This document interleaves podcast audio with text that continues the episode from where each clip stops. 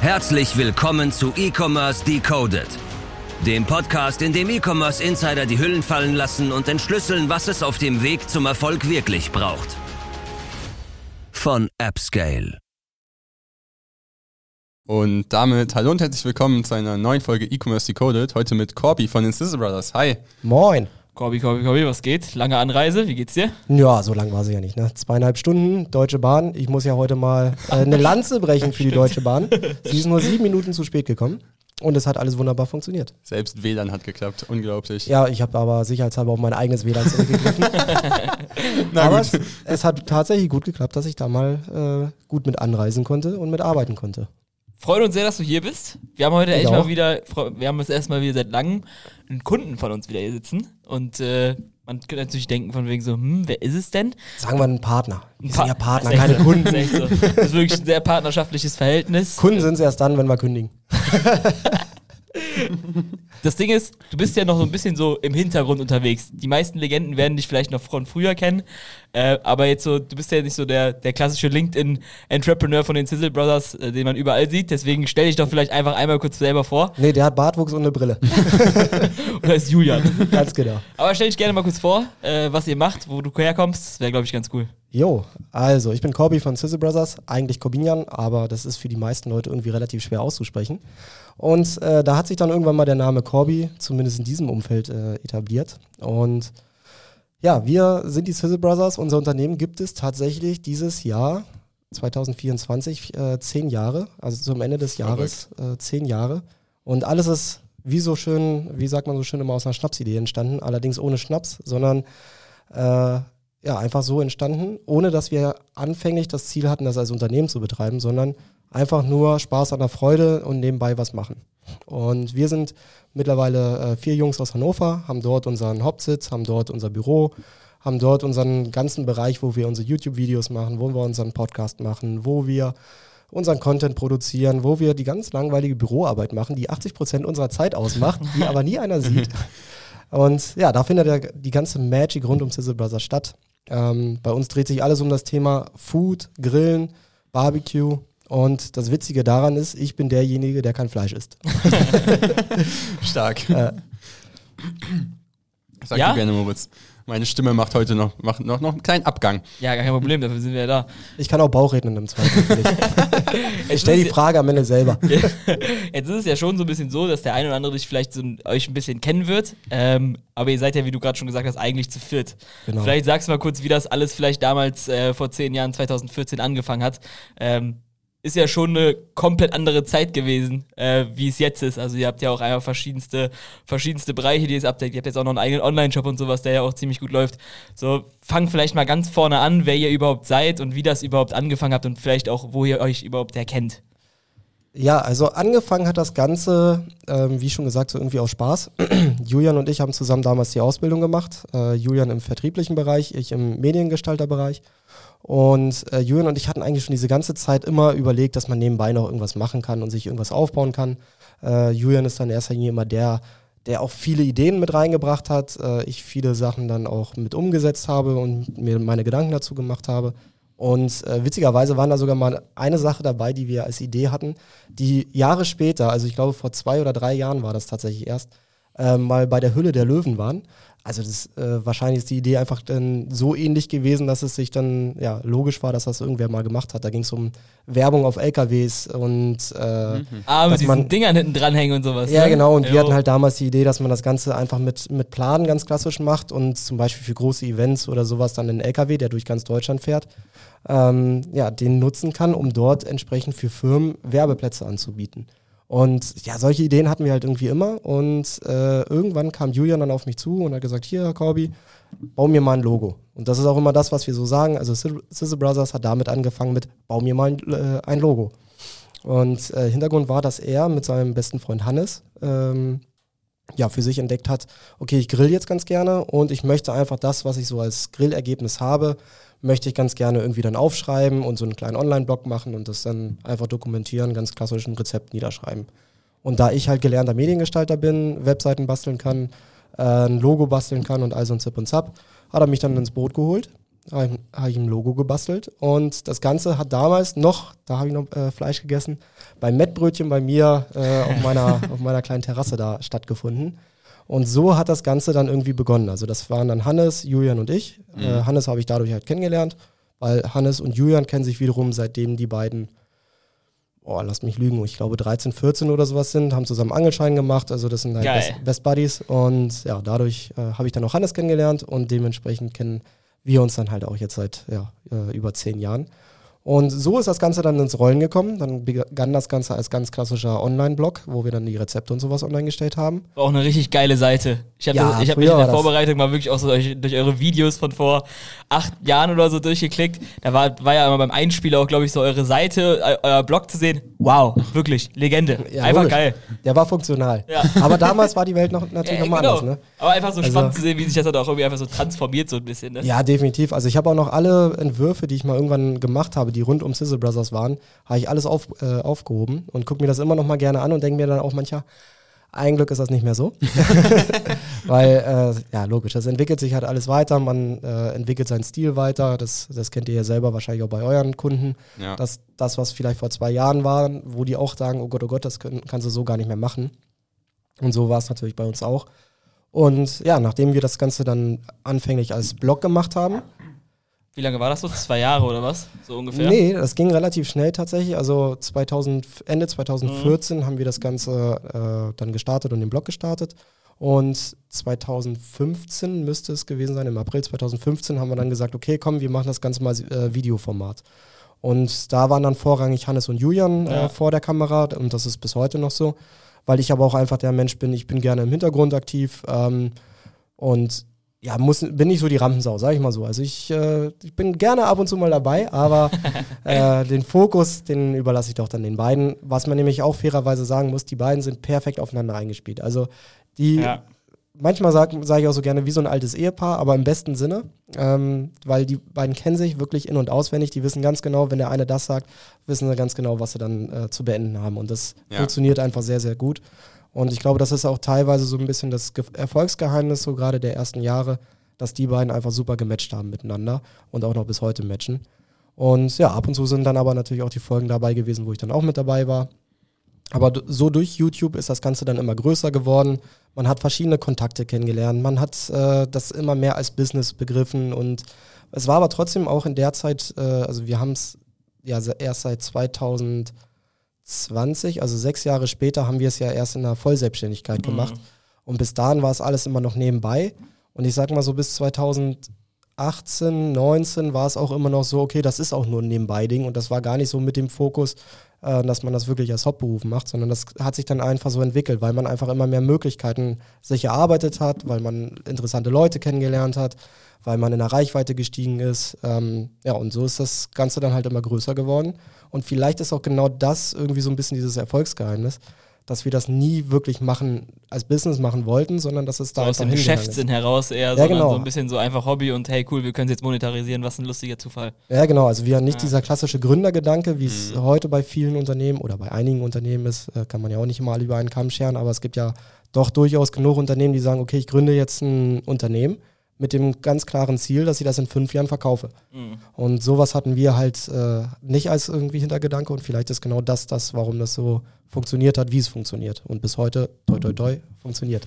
Ja, sehr geil. Äh, wie, also ihr seid ja dann aber so gesehen, da fehlt ja noch der vierte, der Alex. Genau. Wann kam der dann so ungefähr mit dazu? Mm, Alex haben wir tatsächlich auch, äh, Julian und ich, durch die Arbeit kennengelernt. Also der hat im gleichen Unternehmen gearbeitet wie Julian und ich. Und wie alt bist du kurz zum Reinschmeißen? Ja, ich bin äh, witzigerweise der Älteste bei uns, äh, so. 36. Krass. Und äh, Julian ist 35 und Alex und Hannes müssten 34 sein oder werden. Werden, werden. Ja, ja was haben wir? Ja, 24, ja. Ja. Und Alex haben wir, wie gesagt, bei der Arbeit auch mit kennengelernt. Alex ist gelernter Kameramann und das hat natürlich dann wunderbar gematcht, äh, dass er dann bei uns auch mit reinkommt. Und das ist auch allgemein das Witzige bei uns, dass wir vier sind so unterschiedlich in der ja, so unterschiedlich eigentlich im, in der Idee, in dem Auftreten, in dem, was, wir, was unsere Vergangenheit angeht. Auch einfach so voll im Sein, ne? Also so Ja, jeder genau. ist so, Ja. also wir kennen euch alle vier ja schon mal alle mal irgendwie so gesehen. Das ist schon bemerkenswert, wie unterschiedlich ihr einzeln seid, aber wie harmonisch ihr seid im Gesamtkontext. Das So eine, eine Gruppe, die man Ja. auf jeden Fall gut nachvollziehen kann. Ja, genau. Also bei uns ist es ja tatsächlich auch, das ist, könnt ihr nachvollziehen wahrscheinlich, das ist ja wie eine Familie. Man sieht sich häufiger als eine Family. Ja. Man hat viele Events, die man dann noch am Wochenende macht oder ist mal auch mal äh, zusammen im Urlaub, was dann aber auch teilweise Arbeit ist. Und dann ist es ganz normal, wie bei einer Family auch. Du streitest dich, du weißt aber auch ganz genau, okay, du musst dich auch wieder zusammenraffen und du kannst nicht irgendeinem Problem aus dem Weg gehen, wie es vielleicht im normalen Arbeitskontext ist. Dann sagst du ja, okay, der Kollege ist halt scheiße. Mhm. Ach nee, keine Fäkalworte. Da, darfst, darfst du sagen, ist okay. ähm, nee, der Kollege ist halt scheiße, dem gehe ich jetzt aus dem Weg. Ähm, das kannst du halt in dem Kontext einfach nicht machen. Das ist genauso bei euch auch. Ja. Wenn ihr euch hier irgendwie meine Haare habt, dann müsst ihr diesen Konflikt klären. Und ich glaube, das ist, ähm, da lernt man auch privat, also für seine Persönlichkeit extrem viel dazu. Und äh, ja, ich glaube, das macht es dann aber auch bei uns auch wiederum aus, dass, dass diese vier verschiedenen Charaktere so aufeinandertreffen und jeder so seine Stärke hat. Und witzigerweise halt auch jeder irgendwie unbewusst diese unterschiedlichen ähm, ja, Eigenschaften mit reingebracht haben. Wie gesagt, Alex Kameramann kennt sich dementsprechend perfekt für aus, was, äh, was all unseren ganzen Kamerakontext angeht. Er weiß, wie man das Studio ausleuchtet. Er weiß, welche Einstellungen an der Kamera gemacht werden müssen. Er hat jahrelang beim Fernsehen gearbeitet, weiß, wie der Schnitt entsprechend sein muss. Und äh, Julian ist äh, gelernter Vertriebler. Das ist natürlich perfekt für alle Kooperationsdeals, für Mhm. irgendwelche Verhandlungen mit, mit anderen Unternehmen.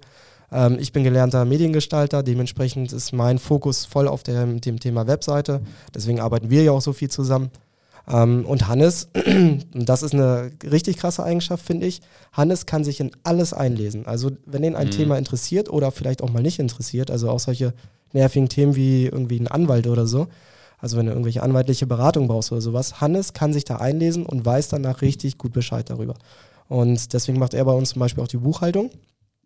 Und diese vielen unterschiedlichen Eigenschaften matchen halt wunderbar zusammen, sodass das Ganze so funktioniert, wie es funktioniert. Das ist schon sehr stark. Das, das klingt einfach zu schön, um wahr zu sein, wenn man das so, runter, das so runtergebrochen hat. Ist halt immer, immer schön, so eine Geschichte wird natürlich von, von hinten herauf erzählt, deswegen wirkt das jetzt natürlich perfekt so harmonisch, ähm, aber das dann einfach so gefunden zu haben, ist halt eine sehr, sehr coole Ja. Sache. Ja, Und logisch. vor allem auch einfach so übertrieben lange einfach schon, ne? Ja. Also man sagt zehnjähriges Jubiläum, da wart ihr dann irgendwie, warst du 26, als ihr das angefangen habt.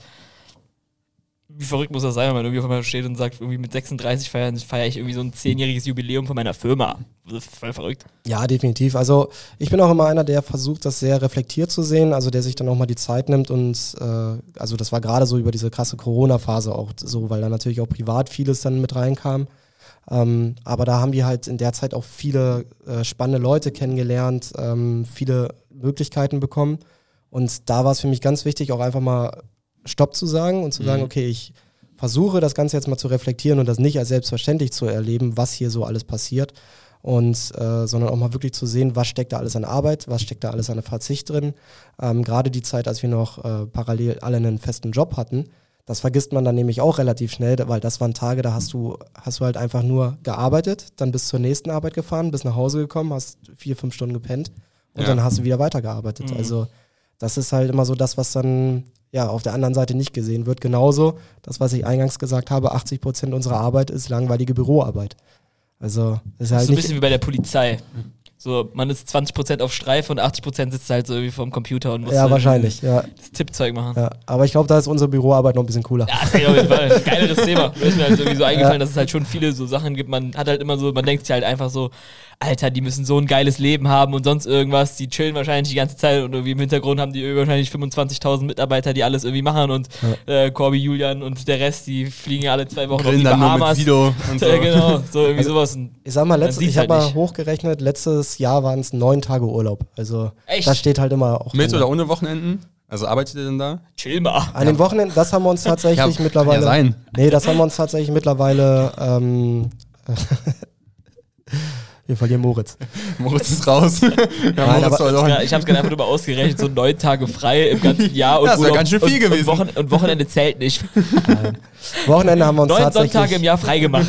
Genau. Ja. Nee, so, äh, Sonntag ist dann da, doch ab in der Kirche, ne? Das ist wichtig. Nein. Aber die Wochenenden, das haben wir uns tatsächlich dann spätestens mit der Vollselbstständigkeit gesagt, Ja. okay, ähm, die müssen wir uns frei machen, einfach damit man auch mal ein bisschen, bisschen Abstand hält. Und ich bin auch einer, der, wenn ich nach Hause komme und Feierabend habe, dann versuche ich auch wirklich Feierabend zu machen. Also auch im Urlaub äh, ich, mache ich dann immer mein Handy aus, beziehungsweise äh, deaktiviere meine E-Mails, dass ich dann wirklich auch nicht, äh, ja, nicht mit der Arbeit in Berührung ja. komme. Klar, es gibt immer Themen und auch unsere Gruppe bei WhatsApp und sowas, dann kriegst du immer was mit. Aber ich versuche es zumindest ein bisschen dann auch, um mich selber auch zu schonen. Aber das muss man auch fairerweise sagen, ist halt auch nur möglich, dadurch, dass wir halt zu viert sind und ja. jeder in jedem Prozess irgendwie mit drin ist und das im Zweifel mit abfedern kann. Lass uns gerne mal so ein bisschen so diese, diese Zeit äh, so ein bisschen so rekapitulieren und irgendwie so ein paar bemerkenswerte Punkte irgendwie festhalten, auch irgendwie so, wann man das irgendwie so das erste Mal vielleicht so ein bisschen monetarisieren konnte, weil man muss ja einfach sagen, so heute, YouTube ist so hochgezüchtet bis zum geht nicht mehr. Mhm. Du kannst an jeder Stelle Ads schalten und sonst irgendwas. Jeder Kanal ist so perfekt, perfekt mit Produktplatzierung und sonst irgendwas, was man als, als Benutzer gar nicht mehr sieht. Aber 2015 ja, war die Welt ja eine ganz andere, weißt du, ich meine, also auch wenn man sich eure Videos anguckt, das würdest du heute hochladen, da würdest du wahrscheinlich, also es könnte viral gehen, weil es eigentlich eher so nicht schlecht ist, sondern einfach so anders ist, weißt du, ich ja. meine, irgendwie so, dann wird da irgendwie noch so auf lustig der Blog am Anfang eingebildet, dann kommen da irgendwie Julian und Hannes sagen zwei, zwei Sätze und dann wird ja, irgendwie einfach nur noch irgendwie so ein Sandwich zusammengebaut, weißt du, ich meine, also so, das hat damals funktioniert, aber heute wird es vielleicht irgendwie, also man sieht ja, wo ihr angekommen seid, so auch von der Professionalität, also das ist ja verrückt, was ihr da gemacht habt, aber so, wie hat das angefangen und wie anders war das damals? Oder wie hast du das damals irgendwie gesehen? Oder wenn du jetzt so drauf zurückblickst, wie anders war das? Ja, also ihr kriegt das ja selber mit. Gerade so dieses ganze Social Media Leben, das ist so eine krass schnelllebige Zeit. Ähm, wenn man jetzt zum Beispiel das Thema Shorts sich anguckt, was dann natürlich durch TikTok äh, nochmal extrem, ja, extrem geprägt wurde, weil es dann einfach hieß, okay, die Videos müssen noch kürzer sein, in noch kürzerer Zeit muss wirklich dann das Thema klar sein, damit du die Leute abholst, weil die Leute einfach keine Zeit mehr haben und so viel Kontext, also vermeintlich keine Zeit mehr haben. Also die keine Aufmerksamkeitsspanne wahrscheinlich. Genau, die, die, Aufmerksamkeitsspanne ist sehr gering. Oh, ein Vögelchen. ähm, Der hat mich eiskalt bekommen. zwei von zwei, ja, ja. Nein, es ist ja wirklich die, die, die Aufmerksamkeitsspanne so gering geworden, weswegen ja dieser Trend mit den TikTok-Videos und sowas funktioniert, wie er aktuell funktioniert. Aber damals war es halt noch was ganz anderes. Also YouTube war ja noch ganz, an, ganz anders, als es heute der Fall ist. Heute ist YouTube mehr fürs Entertainment äh, zuständig und damals würde ich zumindest behaupten, war es noch mehr eine Informationsplattform. Also mhm. ist ja nicht umsonst, dass YouTube die zweitgrößte Suchmaschine der Welt ist. Also. Und man muss natürlich auch sagen, eure meistgeklickten Videos, das sind dann da irgendwelche von vor fünf oder zwischen fünf bis acht Jahren und so, wie mache ich irgendwie die perfekten Rips in, ja, genau. drei, in drei Schritten, wo eigentlich gar nicht viel geredet wird oder irgendwie von wegen so, wie mache ich einen Grill richtig an oder sowas. Ja. Oder, also so wirklich so informatives Zeug, und nicht so von wegen so, heute grill ich einen Burger und das mache ich so, weißt du, wie ich meine? Ja, genau. Also heute ist es ja mittlerweile wirklich so, dass sich unser, also sagen wir es anders, früher haben wir unseren Content wirklich auch auf, äh, auf Suchmaschinenoptimierung ähm, ausgelegt, also haben geguckt, okay, welche Themen sind für Google interessant, welche könnte man mhm. dementsprechend auch äh, spannenderweise als Video ähm, entsprechend umsetzen. Und wie du schon sagst, die erfolgreichsten Videos sind eben genau diese, diese Anleitungen, also Pulled Pork vom Gasgrill, genau. Rippchen, und ähm, das sind einfach immer so Themen, die damals die Leute interessiert haben und deswegen auch so lange geguckt wurden. Also damals waren die Videos ja teilweise eine halbe Stunde lang und mhm. heute sind unsere Videos, glaube ich, also die Langformate vielleicht ja so sieben, acht Minuten mal lang, ganz selten mal über zehn Minuten, weil das siehst du halt auch einfach an der Watchtime. Die Leute steigen aus mhm. oder skippen die ganze Zeit, weil sie keine Lust mehr haben, sich sieben Minuten lang irgendwas anzugucken, sondern auch bei Rezepten, das sieht man ja auch bei TikTok, bei Instagram, wo auch immer, es ist mittlerweile so, okay, ganz schnell einfach nur zusammengehackt. Hier siehst du, wie, keine Ahnung, Burger gemacht wird. Dann die ganzen Zutaten und alles weitere steht irgendwie in der Beschreibung, aber dass dann nochmal mehr Informationen kommen, das, was wir ja früher in erster Linie auch gemacht haben. Also wo kommen die Rippchen her, worauf solltest du achten? Ähm, warum sollte man, keine Ahnung, so Insider-Blödsinn jetzt äh, die, die Silberhaut von den Rippchen abmachen und sowas. Also vielleicht auch mal wichtige Informationen. Die kriegst du halt in diesen kurzen Formaten nicht mehr rein. Aber auch weil die Leute es halt jetzt natürlich gar nicht mehr wissen wollen, offensichtlich. Oder ja, sie wollen einfach nur ganz schnell die, die Informationen haben. Und das war halt damals auf jeden Fall anders. Und ähm, ich würde auch behaupten wollen, dass es damals ein bisschen einfacher war, als es heute der Fall ist. Ähm, vielleicht auch, weil es weniger Content in dem Bereich gab. Also es gibt ja mittlerweile deutlich mehr Leute auch, die, die Grill-Content machen, als es damals war. Oder allgemein auch deutlich mehr äh, Food-Content. Was natürlich auch durch diese ganzen Plattformen wie Instagram, äh, Reels, äh, TikTok etc. gekommen ist. Mhm. Ja. Aber wie war dann so ein bisschen so der weitere Verlauf? Also es war halt eher sehr informativ. Wie lange würdest du sagen, ging das so? Dann irgendwie so bis 2018 oder was? Ab wann konnte man quasi das erste Mal monetarisieren vielleicht dann auch, oder? Mm, oh, das weiß ich gar nicht, ab wann das dann monetarisiert wurde. Also es waren dann klassisch die YouTube-Ads sozusagen, genau, die dann genau, davor geschaltet ja. wurden. Okay. Ja. Also damals war es ja auch, glaube ich, noch so, ich weiß, da muss ich fairerweise sagen, dadurch, dass äh, das in erster Linie Julian mittlerweile macht und Alex in, in Kombination, weiß ich gar nicht mehr diesen technischen Ablauf, was hinten alles passiert. Also früher war es so, dass du selber entscheiden konntest, okay, ich äh, mache ähm, an, am Anfang eine Werbung hin und mach dann nochmal irgendwie in der Mitte was hin. Und dann war es irgendwie damals auch so, dass du mindestens zehn Minuten lang das Video machen musstest, damit du mindestens zwei Werbeplätze buchen konntest. Und ähm, wir konnten aber, meine ich, schon relativ schnell das Ganze monetarisieren, haben dann entsprechend natürlich auch das genutzt. Ähm, aber das muss man auch heute fairerweise sagen, ist YouTube, zumindest für uns, obwohl wir über 220.000 äh, Abonnenten haben, nichts, wovon man leben kann. Also das ist, das finanziert vielleicht, keine Ahnung, die Miete, äh, mhm. wenn man es hochrechnet. Echt? Also es ist nicht so krass, wie man das vielleicht manchmal denkt, ähm, aber ich glaube, da sind wir auch nicht das richtige Beispiel, weil es gibt ganz andere Kanäle, die Millionen Aufrufe haben pro Video, bei denen wird das sicherlich nochmal ganz anderer Schnack sein, was die damit dann verdienen. Aber, und das war uns von Anfang an ganz wichtig, wir wollten nie abhängig von einer Plattform in irgendeiner Form sein. Weil stellt euch vor, wir sind abhängig von YouTube und YouTube sagt ab morgen, ja, wir werden aber das Werbebudget jetzt deutlich eingrenzen und jeder bekommt nur noch 25 Prozent von dem Kuchen und nicht mehr so wie jetzt äh, diese 100 Prozent. Und schon bist du komplett abhängig von dieser, dieser Plattform. Und das wollten wir von Beginn an vermeiden, sondern uns immer dann verschiedene äh, Standpunkte aufbauen. Aber heißt es zu sagen, dass es sozusagen nur die YouTube-Ads sind, die dann, was du gerade gesagt hast, oder zählt jetzt auch sowas wie Platzierungen auch mit da rein? Nein, die sind davon natürlich äh, ausgeschlossen. ausgeschlossen. Und das ist ja auch einer der Gründe, warum viele bei ihren YouTube-Videos dann auch eigene Werbung quasi reinschneiden, die du nicht skippen mhm. kannst. Mhm. Weil die hast du anders verkauft, damit kannst du rechnen. Weil bei YouTube weißt du nicht, okay, ist jetzt in diesem Monat viel verkauft, was für deinen Content interessant ist, weswegen davor jetzt Werbung geschaltet wird. Und YouTube ist halt natürlich auch klar, also zum Beispiel Seven vs. Wild ist ein gutes Beispiel, läuft immer im November, Dezember, weil da natürlich das Weihnachtsgeschäft ja. ist und da am meisten zu verdienen ist. Also witzigerweise ist dann auch bei uns, obwohl wir im Dezember äh, weniger Klicks haben auf Grillvideos, weil die Leute einfach natürlich nicht grillen, ja. haben wir aber verhältnismäßig mehr ähm, Einnahmen durch YouTube, als es dann zum Beispiel in der Grillsaison ist. Mhm. Aber was, ist, was sind dann sozusagen so, wir, wir müssen hier auch natürlich ein paar Zahlen raus, Klar. rauslocken. Was sind so. Vier. nee, was sind sozusagen die, die Treiber eures Umsatzes und wie viel machen die, also wie hoch ist es ungefähr? Also zu sagen, okay, ich will jetzt mal sagen, wahrscheinlich auf der 1 vom Umsatz im Monat ist wahrscheinlich der Shop. Dann 2 würde ich sagen, ist Platzierungen in den Videos. Platz 3 ist dann irgendwie, sind dann die Ads wahrscheinlich. Ja, also ich glaube, so kann man das ganz gut zusammenfassen. Also natürlich der Online-Shop, also äh, den hatten wir 2017 ins Leben gerufen, um noch so diese, lange schon. Ja, um nochmal die Chronologie äh, aufzunehmen. Ähm, Im November 2017 war es tatsächlich der Fall.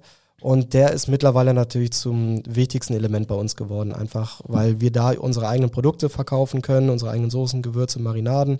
Und damit steht und fällt alles. Und dementsprechend ist YouTube, Social Media und sowas ist quasi unser eigener äh, Marketingkanal mit dem wir natürlich versuchen, möglichst viele Leute in unseren Shop zu bekommen und von unseren Produkten zu begeistern.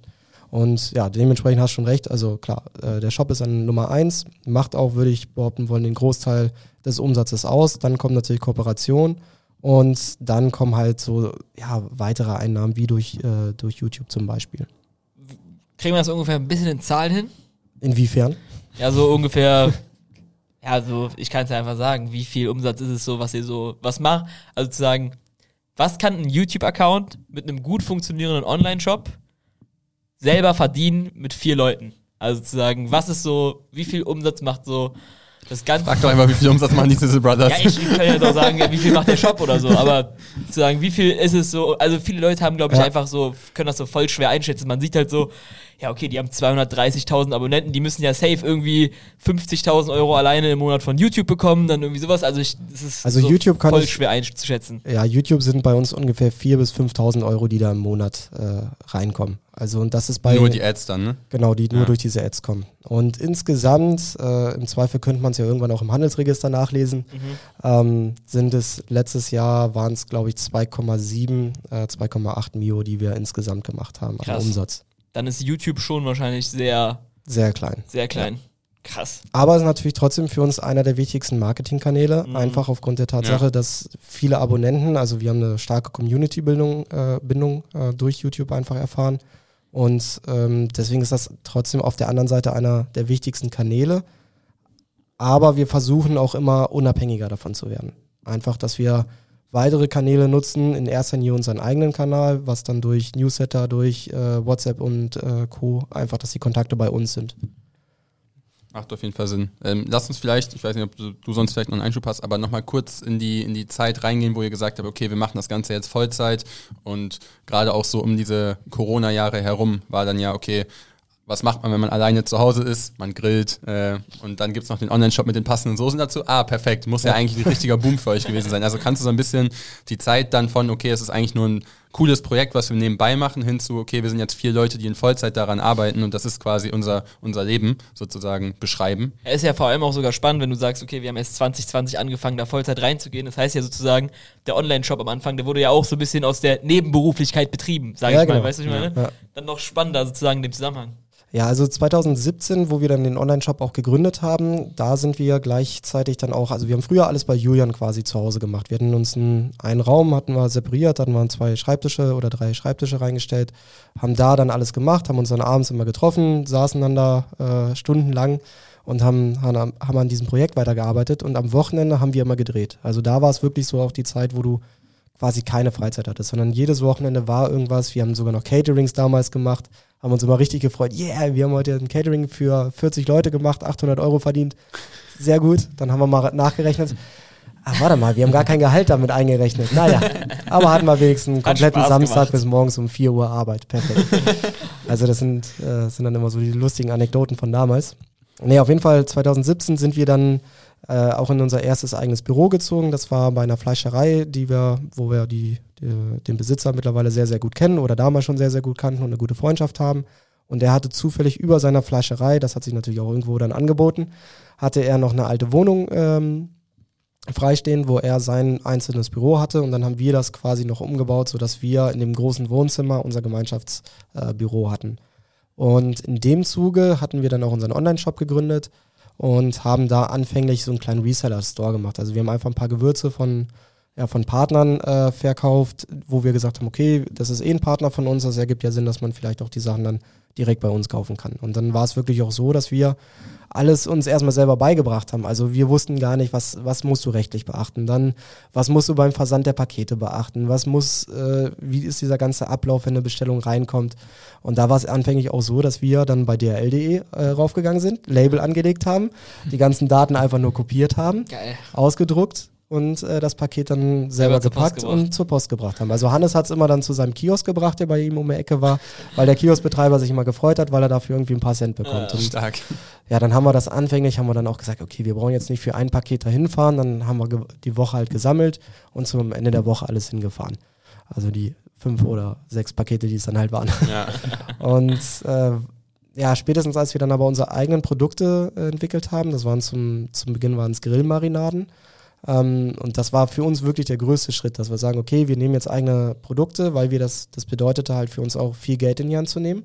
Und wir waren ja immer noch in dem Punkt, wo es eigentlich mehr oder weniger ein Hobby war, aber wo schon diese, der Gedanke war, okay, das ist mehr als ein Hobby. Also damit verdienst du schon ja. Geld. Das war dann so zeitlich 2019 oder was? Mhm. Okay.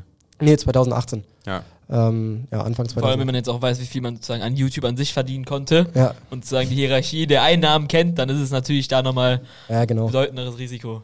Ja, und dann hatten wir, wie gesagt, als erstes Produkt äh, Marinaden entwickelt und ähm, mussten pro Marinade 450 Kilo abnehmen. Und wir wussten ganz klar, okay, wenn wir die nicht verkaufen, können wir hier bei uns vor der Haustür die komplette Hauptstraße damit einpflastern, weil es einfach so viel Zeug ist.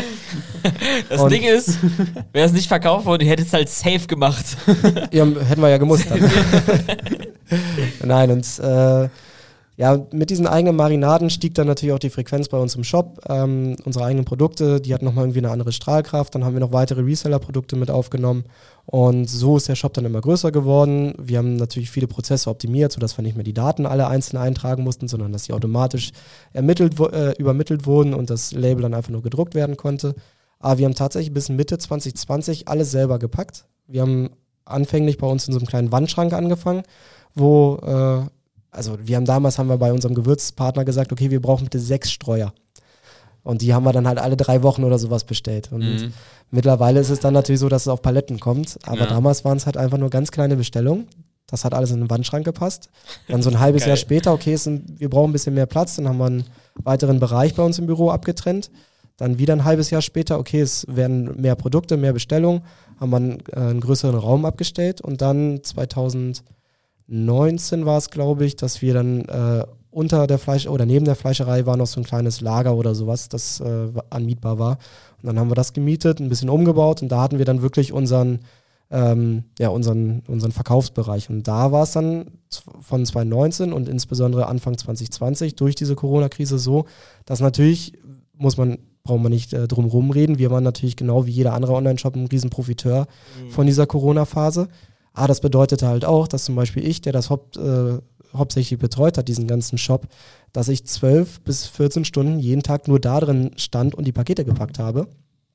Und äh, das auch am Wochenende und alles. Ja. Und man konnte halt das Unternehmen gar nicht mehr weiterentwickeln. Am Anfang voll geil und am Ende so, Alter. ja, zwischendurch macht es auch Spaß, weil du, du erfährst extrem viel von deinen Kunden, weil die natürlich dann auch noch Kommentare reingeschrieben haben. Du bekommst ein ganz anderes Gefühl dafür, was bedeutet denn dieser ganze Prozess des, äh, ähm, ähm, des Packens und sowas. Ähm, was musst du alles beachten? Du gibst dir natürlich Mühe, wie du es einpackst, weil du möchtest, dass es gut beim Kunden ankommt. Du hast teilweise noch kleine Kärtchen geschrieben mit einer persönlichen Nachricht oder sowas. Aber das frisst halt am Ende auch alles einfach sehr, sehr viel Zeit. Und du musst halt immer wieder gucken, wie kannst du diesen ganzen Prozess optimieren. Und da war es dann Zufall, dass ein Zuschauer von uns ähm, in einem Fulfillment-Lager gearbeitet hat und das gesehen hat, weil wir das natürlich auch immer dokumentiert haben. Und der hat gesagt, Jungs, ich glaube, ihr braucht da mal Hilfe, das funktioniert so nämlich nicht mehr. Weil das war dann noch nicht mehr der Punkt, wo dann Hannes zu seinem Kiosk gefahren ist und die Pakete dahin gebracht hat. Weil, da waren das schon ein paar, ne? Genau, das waren dann schon ein paar. Dann ist dann halt jeden Tag ist dann ein DHL-Wagen von der Post gekommen und da haben wir dann immer die Pakete reingepackt. Ja. Aber jeden Tag ist halt auch wieder ein anderer LKW gekommen, der Paletten dann abgestellt hat mit neuen Gewürzen und mit unseren Soßen und äh, weil wir dann auch die Produktpalette natürlich deutlich erweitert hatten. Und dementsprechend wurde der Aufwand einfach von Tag zu Tag immer größer. Und das war ja wieder mal einer dieser Glücksmomente, dass ein Zuschauer von uns gesagt hat, hier, wir haben eine perfekte Lösung für euch. Und dann haben wir gesagt, okay, das hören wir uns mal an. Und Corona-Phase kennt ihr ja selber noch, Kontakte waren relativ schwierig, ja. alles nur über Teams. Und dann haben wir gesagt, okay, hört sich alles ganz gut an, machen wir. Ohne dass wir das Lager gesehen haben, ohne dass wir den jemals persönlich kennengelernt haben. Und dann stand irgendwann. Alles rübergeschickt. genau. Und dann stand irgendwann ein polnischer LKW bei uns vor der Tür. Wir haben alles reingeladen und dann, ja, und dann war auf einmal unser komplettes Lager leer und wir wussten nicht bis zu, bis zu dem Punkt, als es dann wirklich angekommen ist, ob das dann auch ankommt. Ja, und dann hatten wir aber nach zwei Tagen war alles eingelagert und alles automatisiert und dann wurde von dort aus verschickt. Und das war für uns wirklich ein, also ein riesen, Moment, ne? riesen äh, Mehrwert. Ja. ja. Meinst, du, meinst du, es hätte euch, es würde euch jetzt an dieser Stelle geben, wenn es Corona nicht gegeben hätte? Ja, das auf jeden Fall. Auch ähm, in der Größe? Auch in der Größe. Ja. Ähm, vielleicht, ja doch, also auch in der Größe. Also wir würden wahrscheinlich auch äh, trotz, trotz dessen selbstständig sein, weil wir haben uns ja selbstständig gemacht, bevor Corona angefangen hat. Ähm, aber ich muss natürlich fairerweise sagen, dass Corona auf jeden Fall ein guter Boost war, auch auf anderer Seite, weil wir halt bestimmte, ja, bestimmte Kontakte dort kennengelernt haben in der Zeit äh, und dadurch ist unsere Reichweite natürlich auch entsp entsprechend gestiegen. Aber um auf deine Ursprungsfrage mal äh, einzukommen, weil ich habe ja hier wieder komplett ausgeholt. ähm, die Frage war ja der Gedanke mit der Selbstständigkeit. Also es war 2019, war so dieses Jahr, wo wir alle damit überlegt haben, okay, wir wollen das selbstständig machen. Aber man muss auch dazu sagen, dass gerade Julian und ich hatten einen, ähm, einen sehr, sehr guten Job. Wir waren beide als Teamleiter angestellt und dadurch hatten wir natürlich auch die Freiheiten, dass wir viel im Homeoffice machen konnten. Also Homeoffice, bevor es cool war. Und ähm, deswegen haben wir sehr lange auch damit gezögert, wann wir diesen Schritt gehen. Also der erste, der hingegangen ist, war Hannes, weil Hannes direkt aus seinem Masterstudium dann bei uns ins, äh, in die Vollselbstständigkeit gegangen ist. Und das war im April 2019. Und Julian und ich haben das dann noch so lange rausgezögert, bis wir aber an dem Punkt waren, okay, wir haben eine Verantwortung dem Team gegenüber und wir haben eine Verantwortung auch unserem Unternehmen gegenüber. Und beides zusammen funktioniert irgendwann nicht mehr. Und dann haben wir uns halt entschieden, okay, zum Ende 2019, Anfang 2020 machen wir einen Cut und gehen das Risiko ein, äh, gehen natürlich auch entsprechende Rückschritte oder nehmen Rückschritte in Kauf, was, äh, was ein Gehalt angeht und ähnliche Sachen. Aber wir wussten, wenn wir das Ganze groß machen wollen, dann müssen wir jetzt voll reingehen. Und äh, ja, das war dann Ende 2019, Anfang 2020 der Fall. Und dann kam natürlich diese komplette unbekannte Corona, also wo ja keiner, es gab ja keine Blaupause, egal in welchem Bereich. Ja. Mhm. Und äh, deswegen wussten wir auch überhaupt nicht, was uns erwartet. Und da müssen wir dann wirklich sagen, toi toi toi. Oder nee, toi toi toi brauchen wir ja nicht mehr, aber da, da war es ja dann zumindest das Gute auf der Seite, dass das Ganze funktioniert hat. Wenn man jetzt mal diesen ganzen persönlichen Scheiß ausblendet, der diese ganze Zeit auch mitgeprägt hat, war aber das zumindest äh, was Gutes und was uns gerade am Anfang sehr gepusht hat. Ja, schon stark. Wie, wie meinst du, oder gibt es so ein paar Punkte, also wenn man sich jetzt heute anguckt, ist es, finde ich, einfach extrem professionalisiert geworden bei euch. Also sei es jetzt sowohl die Qualität der, der äh, YouTube-Videos an sich und wie ihr das macht, aber auch so der Shop an sich beispielsweise. Was waren so, also was waren so die einschneidendsten Momente, so was so die Qualität von eurem Service oder von eurem Dasein so ein bisschen geprägt haben? Wenn man so vergleicht, so, ich finde so von also von 2014 bis 2018 oder so, glaube ich, hatte ich nicht mehr irgendwie Thumbnails oder so. Das war dann irgendwie einfach ein Foto aus dem Video. Dann wurde das irgendwie so ein bisschen professionalisiert, die Videos wurden besser, aber ich finde irgendwie so, ich habe jetzt nochmal die Videos so von vor zwei, zweieinhalb Jahren, so auch zu jetzt ist es nochmal so ein krasser Qualitätsunterschied. So, was waren da vielleicht so, gibt es da irgendwie so zwei, drei Momente, wo ihr dann selber gesagt habt, so, okay, jetzt müssen wir mal das Game nochmal ein bisschen hochsteppen oder ähm, ist es einfach, kommt das irgendwie so einfach so ein bisschen intrinsisch, dass man sich selber irgendwie einfach mal konsequent verbessern will, weil also es ist ein Unterschied wie Tag und Nacht. Ja, definitiv. Also wäre auch schlimm, wenn es kein Unterschied wäre. Aber ich glaube, es ist halt tatsächlich einfach der Situation geschuldet, dass jeder von uns immer in seinem Bereich einen sehr, sehr hohen Anspruch hat. Also sei es bei mir in, der, in dem Bereich der Webseite. So ist es bei Julian zum Beispiel, was diese ganze Videoqualität angeht, weil Julian und Hannes natürlich anfänglich diese Videos äh, in erster Linie gemacht haben und dann Alex natürlich noch dazugekommen ist. Und ähm, Julian war dann zum Beispiel auch immer ein, ein, sehr professionelles Auftreten nach außen hin sehr wichtig, was dann, wie du schon sagst, bei den Thumbnails äh, angefangen hat.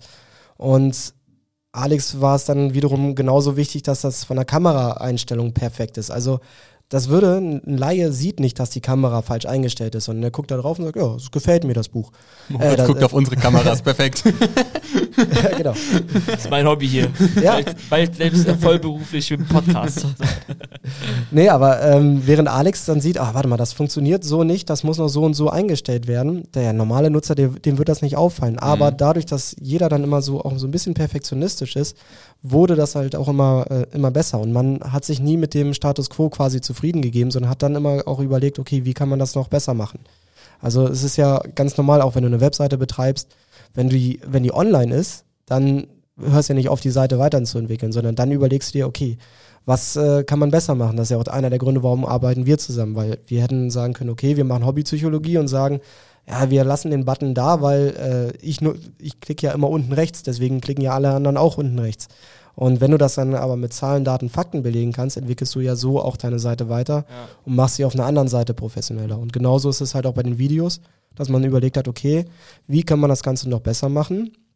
Man guckt natürlich auch andere Kanäle, man guckt, was läuft in den USA, die gerade was Thema Barbecue und alles angehen. Ähm, was machen die? Was kann man gegebenenfalls adaptieren? Weil braucht man sich auch nichts vormachen. Alles, egal in welchem Bereich, irgendeiner hat irgendwas vorgemacht, was, was cool ist. Also es gibt selten einen, der einen komplett neuen Weg erfunden hat und an dem geblieben ist und gesagt hat, nee, der setzt sich schon noch irgendwann durch. Sondern man guckt immer, ja, okay, irgendwie war meine Idee vielleicht doch nicht so die beste. Guck ich mal, was macht denn der und der mhm. gut? Was kann man sich davon, ähm, was kann man davon gegebenenfalls kopieren? Also kopieren in Anführungsstrichen, was kann man in seinem Stil übernehmen? Ja. Ich und ich glaube, das sind so, das ist so das, was uns allgemein ausgemacht hat, dass man sich nie mit der Situation zufrieden gegeben hat, was manchmal auch ein bisschen anstrengend ist, aber ähm, grundsätzlich glaube ich dann auch immer ja, einen nach vorne bringt, wenn man sich einfach immer wieder neu erfindet. Das ist, glaube ich, ganz wichtig, dass man, wenn man Fortschritt nicht so einfordern muss, sondern Fortschritt irgendwie von allen Beteiligten so von sich herauskommt. Das ist, glaube ich, ein, eine geile Kombi, die man nicht häufig hat und dann macht es natürlich Sinn. Ja, das denke ich auch. Habt ihr oder hast du noch so ein, zwei Geschichten, wo du sagst, ey, das kannst du eigentlich keinem erzählen, dass das passiert ist, aber es ist trotzdem irgendwie so, keine Ahnung, in der Zeit von 2014 bis jetzt irgendwie entstanden? Ich will, ich will die lustigste Geschichte. Äh, da muss ich erst mit unserem Anwalt reden. Nein, also es ist natürlich, es sind so viele Geschichten einfach passiert ähm, in so vielen verschiedenen Bereichen. Also wie gesagt, wir hatten ja auch damals Caterings gemacht, was beim Catering alles so schief gelaufen ist und ähm, es ist, es ist wirklich schwer, das irgendwie auf eine lustige Geschichte jetzt runterzubrechen, ohne dass ich wirklich mal mit unserem Anwalt reden müsste. das ist wahrscheinlich einfach auch so ein bisschen einfach der Weg. Aber ne? ist doch bestimmt ja, schon verjährt, oder nicht? Also ja, mit Sicherheit, nein. Und hast das letzte ja. Catering gemacht, 2014, 15? Mm, oh, gute Frage, ich weiß gar nicht. Das, da stand, das wahrscheinlich, ist, da stand noch wahrscheinlich noch eine 2. Eine 2 vom Alter. Mm, nee, das würde ich, glaube ich. Echt? gar nicht so sagen. Also wir machen Caterings grundsätzlich immer noch. Zumindest ähm, haben wir einen, einen, Partner, der das für uns macht, äh, mit dem wir das gemeinsam machen. Aber wir sind sehr, sehr selten selber noch vor Ort. Also das ist dann wirklich nur bei irgendwelchen besonderen, ähm, ja, besonderen Anlässen. Ich würde sagen, Epscale Weihnachtsfeier. du, wir können über jeden Preis reden. Ähm, nee, aber also Caterings, da ist immer sehr, sehr viel einfach auch schief gegangen, weil wir halt auch keine, keine Ahnung hatten. Wir haben einfach immer gemacht. Ja ihr seid ja auch keine Köche. Nein. Weißt, also, sagen, das, das, das wollte ich eh noch fragen. Also sozusagen, also ihr könnt das ja richtig gut, was ihr macht, aber wieso könnt ihr das überhaupt? Also so, also ein Vertriebler und ein Mediengestalter sind ja jetzt keine Köche, weißt nee. du, wie ich meine so? Also alles autodidaktisch. Und äh, Kameramann halt auf jeden Fall auch nicht. Nee, also wir haben uns alles irgendwie beigebracht und äh, egal in welchem Bereich, wie gesagt, wir wussten ja auch nicht, wie man einen Online-Shop äh, betreibt, geschweige denn, wie man, äh, was man beim Pakete packen oder sowas beachten muss. Oder auch anfänglich nicht, wie man ein Video schneidet. Also das hat sich damals alles Julian einfach mit YouTube-Videos, da sind wir wieder, äh, Informationsplattform damals, mhm. Äh, oder auch Büchern, hat man sich das damals halt alles beigebracht. Und genauso war es halt auch beim Kochen, beim Catering. Ähm, wir wussten halt, was, was schmeckt gut, was funktioniert gut. Und so haben wir dann uns, unsere Caterings aufgebaut. Und da ist halt dann immer mal wieder was, äh, was auch schiefgegangen, wie zum Beispiel, ähm, es gibt die Methode sous also da wird unter, ähm, also wird das Lebensmittel wird quasi in eine Plastikfolie eingeschweißt, dann in Wasser gelegt, was 60, 70 Grad hat, je nachdem, was du möchtest, und dann wird es durch diese Wassertemperatur auf den gewünschten äh, Gargrad gebracht. Und wir hatten dann so schlau wie wir halt waren, haben einen riesen Plastikpott genommen, da heißes Wasser reingemacht, aber nicht bedacht, dass dieser äh, Plastikpott eventuell nur bis zum gewissen äh, Gewicht ausgelegt ist. Sprich, irgendwann ist dieser Plastikpott gerissen und das komplette Wasser ist unter anderem über diese, über diese Catering-Bühne dann da geflossen. Und wir haben nur irgendwie versucht, das zu kaschieren, haben das, versucht irgendwie mit Gaffertape diesen, diesen äh, Pott wieder zusammen zu, zu äh, bekommen. Kennst du dieses Meme? Wahrscheinlich nicht. Ja, genau, ja, ja, genau. ja, einfach, oh, da ist ein Loch Batsch, einmal kurz Gaffer drauf, ja. Und ähm, ja, aus solchen Fehlern lernst du dann halt aber auch immer. Und das ist, ich glaube, das ist eh immer so das Wichtigste. Jeder Fehler ist ja, bringt dich ja irgendwie weiter. Und sei es jetzt solche Banalitäten wie einfach, okay, wir dürfen vielleicht keinen Plastikpott nehmen und da so und so viel Wasser reinmachen. Oder, ah verdammt, wir haben hier diesen vielleicht gravierenden Punkt wie Datenschutz oder sowas nicht bedacht. Gut, sollten wir vielleicht in Zukunft machen, weil dann wird es erst richtig teuer. Und äh, ja, so sind halt ja, Fehler auch immer mal wieder gut. Aber witzige Stories, ey, wir, wir, hatten so viele witzige Stories. Eine der witzigsten und für mich immer noch äh, skurrilsten Sachen ist, dass einfach mal dann während der Corona-Phase Sido bei uns auf dem, auf dem Sofa saß. Also Sido ist halt ein Mensch, den kennt jeder. Den kennt meine Oma, ja. den kennt mein kleiner, ja okay, der vielleicht noch nicht, der ist zwei, aber den kennt je, ein sechsjähriges Kind. Jeder hat irgendwie eine Verbindung zu Sido, weil der irgendwie immer präsent ist. Und witzigerweise hat er mal in, einem, in einer Insta-Story äh, gesagt, dass er immer gerne Grillvideos guckt, unter anderem von uns. Und dann haben wir ihn halt angeschrieben. Und dann war es 2020 so, dass äh, er uns in seine damalige Show Sido zu Hause, also das war sein Corona-Projekt, damit er seine Mitarbeiter ähm, weiterhin beschäftigen und bezahlen kann. Und dann hat er uns unter anderem in diese Show mit eingeladen, dass wir dann quasi immer per Livestream zum Mittag dazugeschaltet wurden und äh, ja und unseren Koch-Livestream gemacht haben. Und irgendwann war es dann halt so, dass er in Hannover ein Konzert hatte und vorher dann bei uns im Büro war.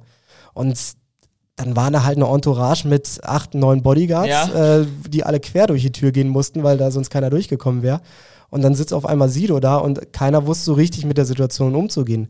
Natürlich, das ist ein Mensch wie jeder andere auch, ja. aber aufgrund dieser Tatsache, das ist halt fucking Sido, ja. äh, bist du halt komplett nervös und Julian fragt dann auch so, ja, was möchtest du trinken? Äh, ein Bier, äh, Gin oder sowas? Nee, nee, kein Alkohol, irgendwie ein Wasser oder so. Ja, wir haben auch noch Whisky, wir haben noch Wodka. nee, nee, kein Alkohol. Ja, also wir haben auch frisches Bier. Und, also komplett überfordert alle gewesen und äh, also das ist bis heute immer noch so ein, auch so ein einschneidendes Erlebnis gewesen, dann auch mit solchen Persönlichkeiten Kontakt zu haben. Mittlerweile, muss man auch witzigerweise sagen, ist da eine ist auch so eine kleine Freundschaft entstanden. Also wenn jetzt zu uns kommt nicht mehr Sido, sondern Paul.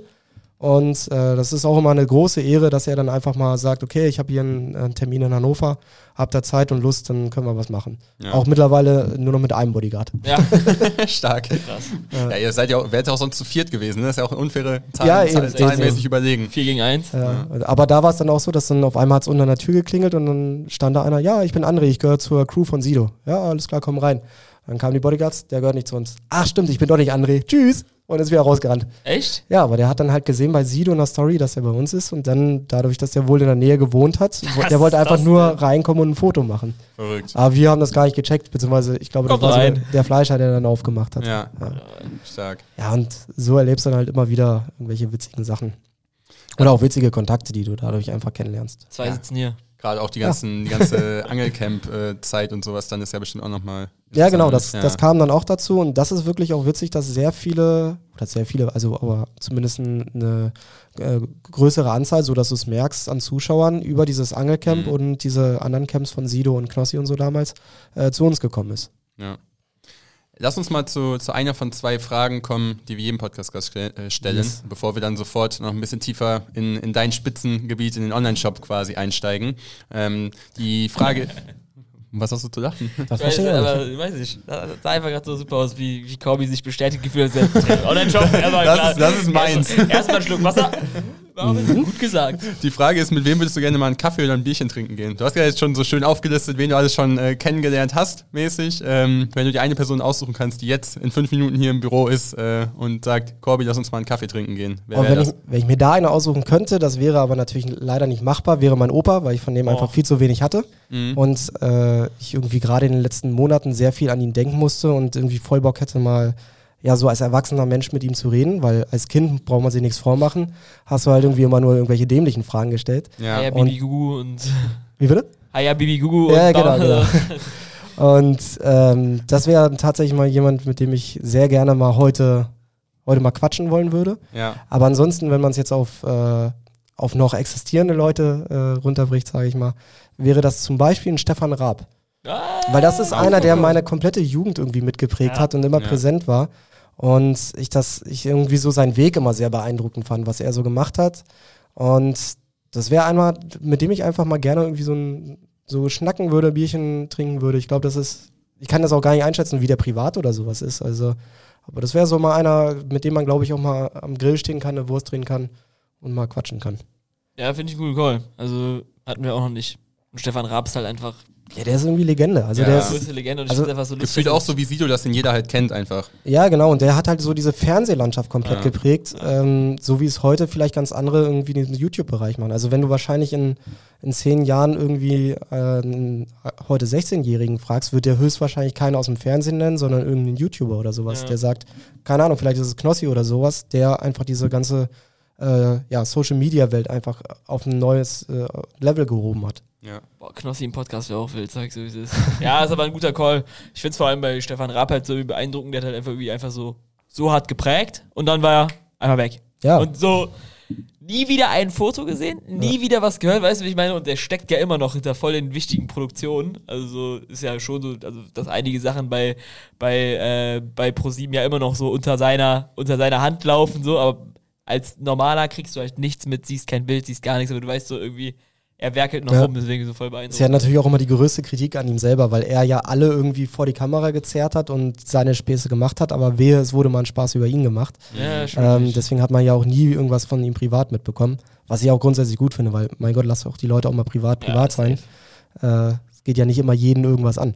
Ja, safe. Ist jetzt kein Freifahrtschein, nur weil die Person irgendwie nee, in der Öffentlichkeit irgendwie eben. da irgendwas zu machen. Nee, finde ich guten Call. Hatten wir auch so noch nicht. Auch der, auch der Call mit dem Opa war gut, würde ja, ich auch nochmal also bestätigen. Ja. Vielleicht, vielleicht der beste Call bisher. Ja. Vom Herzen her auf jeden Fall. ja.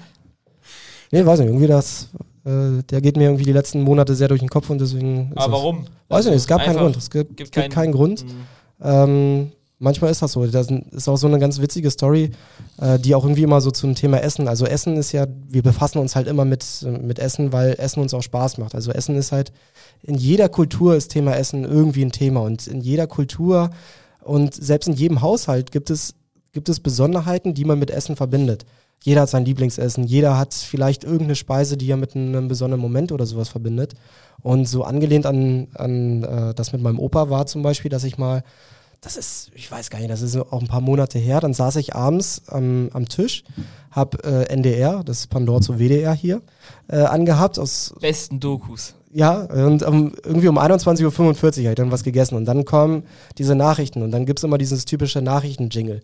Und in dem Moment beiße ich in mein, äh, mein Brot rein und auf einmal schießen mir Tränen in die Augen und ich habe Gänsehaut bekommen und habe gedacht, ich sitze bei meiner Oma und esse eine, eine Stulle bei ihr, weil das genau in diesem Moment, diese Musik, die reingekommen ist, mhm. mit dem Geschmack von dem, von dem Brot, da hat das irgendwie sowas ausgelöst, so getriggert, dass ich gedacht habe, ey, was ist denn hier los? Also es war ein richtig krasser, aber auch ein sehr, sehr schöner Moment. Ja. Also das finde ich dann manchmal so spannend, was so Essen oder andere Sachen mhm. auslösen können. Und weiß nicht, vielleicht ist das auch so ein Punkt gewesen, wo ich dann wieder mehr über die Vergangenheit oder über, äh, ja, über Großeltern oder sowas nachgedacht habe. Und deswegen kam mir, kam mir Opa irgendwie in den Sinn. Auf jeden Fall ein starker Call. Wirklich? Können wir, glaube ich, äh, gut mit abschließen. Ja. Dann lass uns mal in, in das, wo du gerade schon so süß gegrinst hast, in das Thema Online-Shop äh, einsteigen. Ihr habt das ja am Anfang so gemacht, dass es klar quasi so ein klassischer Reseller-Store war. Einfach die Produkte genommen, die ihr von eurem Partner genau. in dem Fall hattet, ähm, sozusagen ein bisschen Marge damit hoffentlich äh, auch verdient und sozusagen irgendwann an den Punkt gehabt, okay, wir äh, entwickeln jetzt eure, unsere eigenen Produkte, die auch noch im Online-Shop mit hinzugenommen. Skizziere mal vielleicht kurz das Bild, wie es aktuell aufgestellt ist. Also was kann man alles bei euch im Online-Shop kaufen, weil das ist ja einfach eine, eine riesige Produktpalette mittlerweile geworden.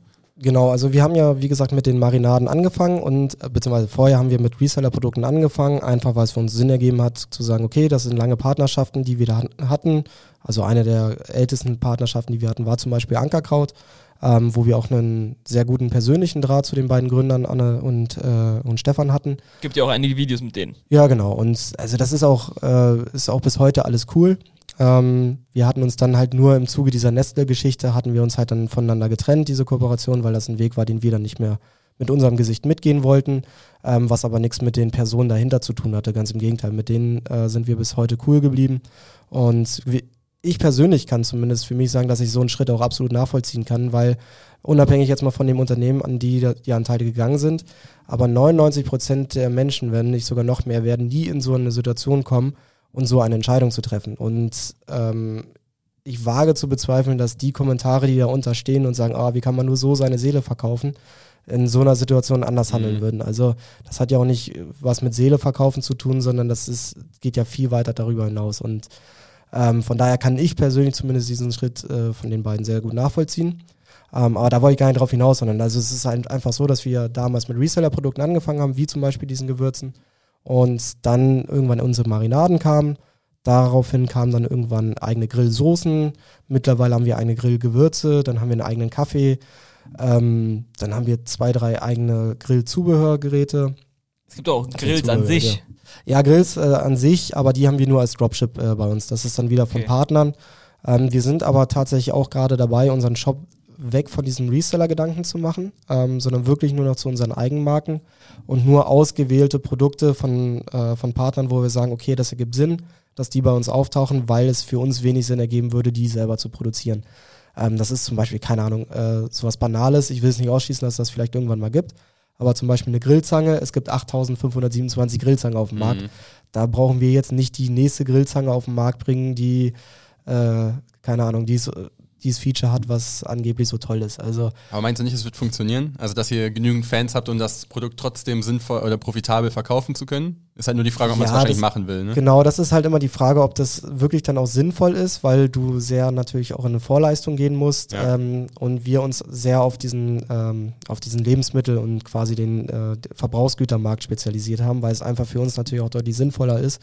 Eine Soße, wenn die dir schmeckt, kaufst du die im besten Fall jedes Mal wieder. Und du hast halt viel mehr auch von diesem Kunden logischerweise, weil der ist mit deinem Produkt zufrieden, der kommt immer wieder in deinen Online-Shop, also sprich, du kannst viel länger mit ihm arbeiten. Wenn du aber natürlich eine, Grillzange äh, verkaufst und sagst, ey, das ist eine perfekte Grillzange, die geht auch nicht kaputt und so, dann ist das schön und gut, aber dann hast du diesen Kunden im schlimmsten Fall halt nur ein einziges Mal gehabt. Und deswegen ist für uns auf jeden Fall dieser äh, Verbrauchsgütermarkt deutlich interessanter. Und da wollen wir auf jeden Fall auch in Zukunft unseren Fokus drauf setzen und sind jetzt halt, wie gesagt, auch dabei, äh, Reseller rauszunehmen und wirklich nur noch unsere eigenen Produkte, vielleicht dadurch auch deutlich weniger Produkte, aber dann wirklich auch nur die eigenen Produkte anzubieten. Was war eigentlich so, wie, wie kamt ihr eigentlich erstmal so ein bisschen auf die Idee, das sozusagen, sagen wir, YouTube eher so als SEO-Kanal für euren eigenen Shop zu sehen. Ich finde das halt voll, voll das smarte Ding, aber ich wäre da eigentlich jetzt so per se vielleicht gar nicht drauf gekommen. Also sozusagen, wie kam das erstmal? Also ich finde das irgendwie voll die spannende Idee, weil es einfach voll smart ist. Okay, ich habe da viel höhere Margen, ich bin gar nicht so abhängig irgendwie jetzt von einer Plattform, die eh alles entscheiden kann. Ich habe da eigentlich alles selber in der Hand so. Gab es da irgendwie so einen so Punkt, wo, wo es war von wegen so, ey, lass doch lieber eher sehen, dass wir uns auf den Online-Shop fokussieren und irgendwie jetzt nicht auf die Monetarisierung von YouTube? Nee, ich glaube, da gab es keinen konkreten Punkt oder ich glaube, das war auch nie anfänglich der, der Fokus, sondern das hat sich einfach so ergeben und es ist einfach logisch gewesen, dass äh, wenn wir einen YouTube-Kanal haben, wo wir auch vorher natürlich mit Gewürzen und Soßen gearbeitet haben, zu sagen, okay, hey, wir haben unsere eigene Soße, könnt ihr kaufen, gibt es bei uns im Shop oder ihr nehmt halt eure Lieblings-Barbecue-Soße, die ihr sonst nehmt. Aber besser nehmt da unsere Soße jetzt zukünftig. Ja. Das macht ja in dem Fall auch Sinn. Also wenn ja, ich das natürlich. vergleiche mit einer Shirin David oder einem Capital Bra, der dann seinen Brattee rausbringt oder Dirty oder was auch immer, das ja. sind ja eigentlich Produkte, die gar keinen Bezug dann zu den Personen selber haben. Kannst du sagen, okay, die trinken mal irgendwie Eistee oder sowas. Ja. Aber ihr habt ja tagtäglich damit gearbeitet und sozusagen dann gewusst, okay, das sind zwar gute Soßen, aber hier könnte man vielleicht noch einen Ticken besser machen genau. und sowas. Und das ist dann irgendwie sehr sinnvolles Produkt, meiner Meinung nach. Ja, das war auch immer der Ansatz bei unseren Produkten, dass wir geguckt haben, okay, was, äh, was gibt es denn schon auf dem Markt? Was gefällt uns daran? Was gefällt uns daran nicht? Was kannst du gegebenenfalls besser machen? Ähm, wobei man natürlich auch fairerweise sagen muss, man erfindet das Rad nicht neu. Ja. Aber wir haben es zumindest, würde ich behaupten, geschafft, dass wir Produkte entwickelt haben, die vielen Leuten schmecken. Also wir nehmen als allererstes natürlich immer unseren eigenen Geschmack und sagen, okay, äh, wir finden das cool. Dementsprechend stellen wir das auch guten Gewissens online. Und das Schöne ist, dass es genug Leute gibt, die sagen, ey, okay, ich finde auch die Soße richtig, richtig lecker. Ähm, dementsprechend kaufe ich die immer wieder. Ja. Wie ist, wie ist so äh, das Verhältnis von ähm, Leuten, die von YouTube kommen und nicht?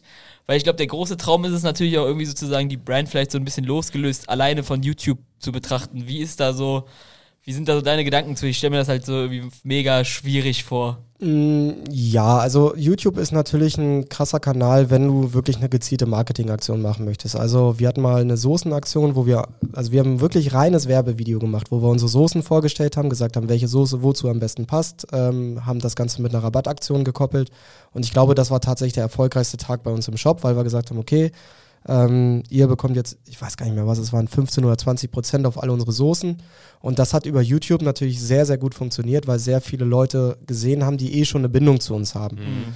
Ähm, jetzt ist der Moment, jetzt kaufe ich mal ein. Genau, aber mhm. was wir auch festgestellt haben, YouTube bringt uns zwar immer wieder Leute in den Shop, aber wirklich den großen der große Knall bleibt dann eigentlich in der Regel aus, sondern das ist immer nur mit einer, mit einer Marketingaktion äh, gebunden. Das fürs Grundrauschen sind so Kanäle wie ganz langweilig Google viel wichtiger. Also diese, ähm, das haben wir halt auch geschafft, dass wir durch viele Rezepte, die wir auf dem Blog haben, eine relativ gute SEO-Reichweite haben und dadurch bekommen wir dann natürlich auch entsprechend viele Leute über Google und äh, organische Suche und sowas bei uns auf die Seite oder natürlich auch über direkte Seite. Also wir auch da haben wir versucht, das Ganze nicht nur auf ein Bein zu stellen, also nicht nur zu sagen, okay, wir machen nur Werbung bei YouTube, sondern wir machen natürlich äh, Werbung bei ähm, Facebook und Instagram, da sind wir jetzt gerade dabei.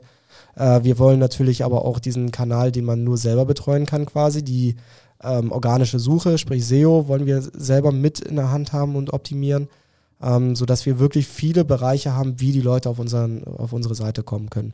Und das, was ich euch, glaube ich, vorher schon mal gesagt habe, dass wir natürlich auch sehr fokussiert darauf sind, ähm, die Leute irgendwie in unserem Universum zu halten, sprich über Newsletter, über WhatsApp oder ähnliches, dass wir immer eine Möglichkeit haben, unabhängig von der Plattform, zu sagen, okay, hey, wir wollen jetzt die Leute ansprechen und denen mitteilen, wir haben eine neue Soße, wir haben eine neue Aktion und wir werden angerufen.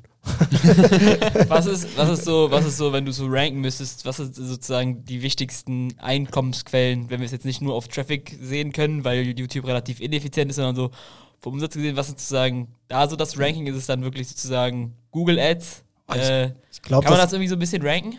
Nee, ich glaube, da fällt das Ranking wirklich ein bisschen schwer, weil alles so ein bisschen miteinander zusammenhängt. Aber ähm, weil das, was du halt immer nicht mitmessen kannst, ist, jemand hat uns bei YouTube gesehen mhm. und geht dann bei Google und gibt Sizzle Brothers ein. Also es gibt ja so viele Wege, die das Ganze dann verfälschen. Ähm, also YouTube ist ein ganz, ganz wichtiger Kanal für uns, für ein Vertrauen, für ein Branding, ähm, um bekannt zu werden. Und es gibt halt auch sehr, sehr viele Leute, die uns dann ansprechen und sagen, hey, euch kenne ich von YouTube. Ja. Und ähm, wenn du jemanden siehst und äh, vielleicht nicht ein Werbevideo, weil ein Werbevideo ist immer gestellt, egal wie seriös du es machen möchtest und wie unge, ähm, ungestellt du es machen möchtest, ist, du kannst es nicht so machen, dass es äh, ja, dass es, dass es wirklich nicht werblich ist. Und bei YouTube ist es halt so, wenn du immer wieder ein Video von uns siehst und du, also es gibt viele Leute, auch die unseren Podcast hören, die denken halt, äh, sie sind mit uns befreundet, weil sie ja vieles von uns wissen. Und weil sie uns ja ganz oft da schon gesehen haben und ganz genau auch wissen, was Hannes im letzten Urlaub gemacht hat und Julian letzte Woche wieder Lustiges passiert ist und so. Mhm. Und dadurch schaffst du natürlich ein Vertrauen und die Leute kommen dadurch dann natürlich eher bei uns wieder in den Shop oder kaufen auch wieder häufiger. Und du siehst es, also dadurch, dass ich zum Beispiel den ganzen Support bei unserem Online-Shop mache, was die E-Mails angeht. Also wir haben zwei Kanäle. Wir haben einmal ähm, E-Mail-Support und einmal WhatsApp-Support und ich mache den E-Mail-Support. Und da siehst du ganz genau, wenn einer schreibt, äh, Moin Jungs oder Moin Sizzler, der kennt uns. Oder wenn einer schreibt, sehr geehrte Damen und Herren, der kennt uns halt nicht. Das, ja. das ist aber auch manchmal sehr, sehr spannend zu sehen. Ähm, dass dann auch viele Leute dabei sind, die offensichtlich entweder nur bestellen, weil ein Freund oder Familienmitglied oder sowas unsere Soßen gerne isst oder weil die durch Zufall auf uns aufmerksam geworden sind. Und das dann einfach mal ausprobieren wollen oder ja. sonstiges, ja. Spaß. Also von daher kannst du es, du kannst es nicht auf eins irgendwie mhm. runterbrechen, sondern es spielt alles irgendwie miteinander zusammen und wir versuchen wirklich alle Kanäle so gut es geht äh, zu nutzen. Aber so zu nutzen, dass wir trotzdem irgendwie unabhängig sind. Ja, ich finde es aber einfach so spannend zu sehen, wenn man sozusagen so einfach trocken überlegen würde, sozusagen, wie ist es sozusagen aufgebaut, würde, würden 99% der Leute sagen, so ja, das funktioniert nur über YouTube und das funktioniert nur mit den Zuschauern, weißt du, was ich meine? Und dann ist es sozusagen diese andere Seite, dass ihr halt, hin, dass ihr es halt hinbekommen habt, sozusagen auch über normale Kanäle sozusagen zu wachsen und die, die, den Shop halt sozusagen zugänglich zu machen ist dann halt schon voll der krasse Meilenstein, weil mhm. es halt irgendwie sagt so, hey, unsere Marke und unsere Produkte, die wir haben, die passen auch sozusagen, also die sind nicht nur anwendbar auf unsere, auf unsere Zuschauer von YouTube, also sozusagen auch so hinsichtlich so PMF, hey, der ist wirklich da und wir können sozusagen auch unsere Marke an sich ohne YouTube eigentlich skalieren. Das ist eigentlich ein spannender Punkt, den man, glaube ich, nicht erwartet, wenn man es nicht weiß. Ja, wir haben halt auch festgestellt, du schaffst es eh nicht, all deine Zuschauer, all deine Leute, die irgendwie mit dir mal im Kontakt waren, zu erreichen. Weil mhm. selbst wenn wir, also Instagram ist natürlich immer so der Kanal, wenn du irgendwas was Neues hast oder irgendwie News raushauen möchtest, mach schnell eine Story und fertig. Aber damit erreichst du ja nur einen Bruchteil von den Leuten, die du eigentlich erreichen könntest oder möchtest. Also du wirst halt, wirst es nie schaffen, alle Leute zu erreichen. Und dementsprechend ist es, glaube ich, ganz wichtig, dass du alle Bereiche irgendwie gleichermaßen ähm, irgendwie betreust, ohne dass du dich auf einen richtig fokussierst. Ähm, was aber natürlich auch bedeutet, du, kannst, du hast 100 Prozent und du kannst dann halt diese 100 Prozent nicht hier mal 100 Prozent, da 100 Prozent, da 100 Prozent, ja. sondern musst das irgendwie ein bisschen aufteilen und ich glaube, das ist aber dann am Ende das, was es, äh, was es funktional bei uns macht. Wie ist das denn beispielsweise, wenn ihr jetzt Livestreams macht und sagt, hier mittwochs nachmittags äh, Koch-Livestream, wir kochen XYZ, bereitet euch schon mal vor, hier, das wird gekocht. Merkt ihr das dann quasi auch im Shop, dass dann irgendwie eine erhöhte Aktivität ist, wenn ihr gerade irgendwie streamt und, keine Ahnung, Julian sagt ja, oh, unsere Roasted Sesame ist äh, so eine geile Soße, dass die dann öfter gekauft wird, oder? Mm, ja, wir hatten das mal anfänglich so, dass wir dann noch ähm, ja, zum Beispiel Produktlaunches extra auf so einen Stream gelegt haben, ja. ähm, was aber dann anfänglich auch oftmals dazu geführt hat, dass unser Server zusammengebrochen ist. Darauf wollte der, ich auch hinaus, ja. Weil der leider einfach, ähm, das ist halt immer so ein Thema, also wir bringen uns ja immer alles selber bei und es gibt so bestimmte Themen, da hast du halt keine Ahnung von. Und äh, bei mir ist es zum Beispiel dieses Thema Server. Ich kann dir eine schöne Webseite bauen, will ich jetzt mal behaupten, aber was dann dahinter passiert und warum die Seite dann irgendwann wie zusammenbricht, das sind halt auch immer Sachen, die, wo man erst was dazulernen muss. Und ähm, in diesen Streams hatten wir das dann halt ab und zu mal so gemacht, dass wir gesagt haben, okay, wir haben eine neue Soße, die könnt ihr jetzt exklusiv, dadurch, dass ihr bei dem Stream dabei seid, als erste kaufen, geht jetzt auf den Shop und könnt noch den Code einlösen. Und ähm, das hat tatsächlich dann auch immer ganz gut funktioniert, wenn die Seite gehalten hat. Aber leider hat es halt auch oftmals dazu geführt, dass die Seite auch bei wenig Nutzern, muss man fairerweise auch sagen, dann zusammengebrochen ist. Also es ist jetzt nicht so, dass da hunderttausende Nutzer leider auf der Seite waren, sondern das waren dann, weiß nicht, wenn es mal, so, nee, wenn es mal so um die 600, 700 oder sowas waren, dann ist leider dann schon zusammengebrochen. Ähm, aber so ein Stream war auch teilweise wirklich dafür da, um entsprechend äh, für Umsatz im Shop zu sorgen. Wir haben auch da war ich allerdings im Urlaub. Äh, da haben die Jungs mal einen Shopping-Stream gemacht, der wirklich nur darum ging, zu sagen, okay, hier, äh, wir gehen jetzt auf unsere Webseite und dann zeigen wir euch jedes Produkt oder haben halt die Produkte physisch da und erklären was zu diesen Produkten. Und dann wurde in diesem Stream halt das so QVC-mäßig. So, genau, so ganz klassisch QVC-mäßig quasi verkauft. Aber das fanden die Leute halt auch interessant, weil sie ja.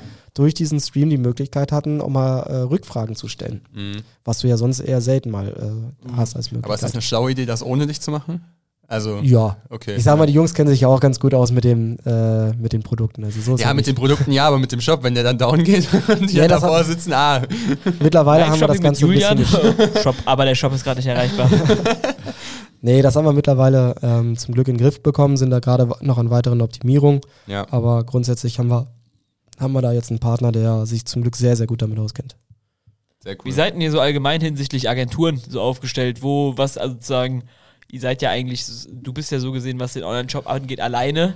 Das ist aber jetzt ja schon ein Online-Shop, der jetzt nicht irgendwie meiner Nachbarin gehört und die verkauft irgendwie selbst gehäkelte Socken. Also da ist ja schon ein ordentliches Grundrauschen drin. Das heißt, um irgendwie da auch irgendwie marketingtechnisch oder halt irgendwie Performance, halt die auch wirklich konsequent am Laufen zu halten, muss man sich ja irgendwie zwangsläufig ja. Partner mit reinholen.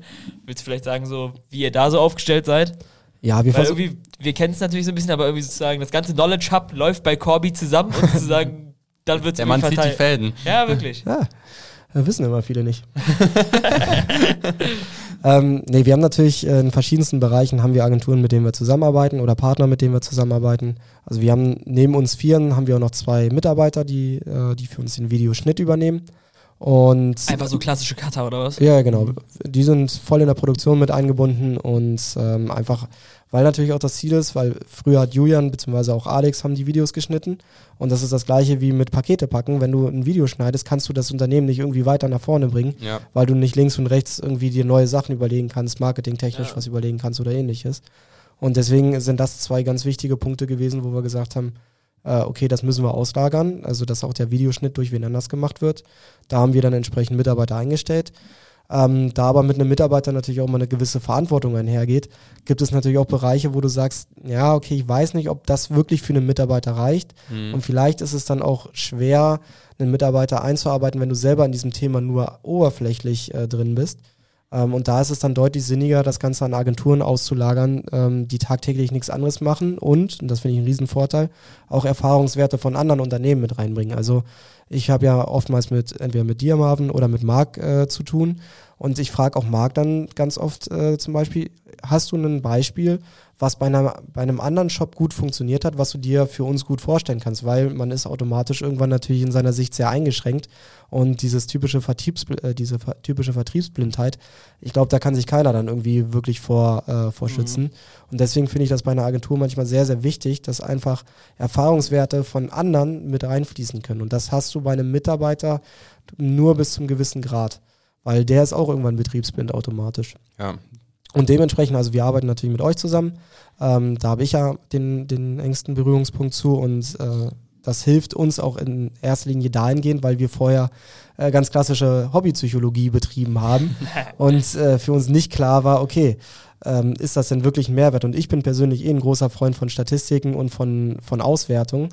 Und äh, deswegen ist es für mich immer sehr, sehr wichtig zu sehen, okay, der Effekt bringt auf der einen Seite das, kann aber gegebenenfalls negative die Folgen haben. Und ähm, deswegen sind solche Bereiche für uns sehr, sehr wichtig. Ansonsten haben wir das auch ähnlich für Social Ads mit ausgelagert.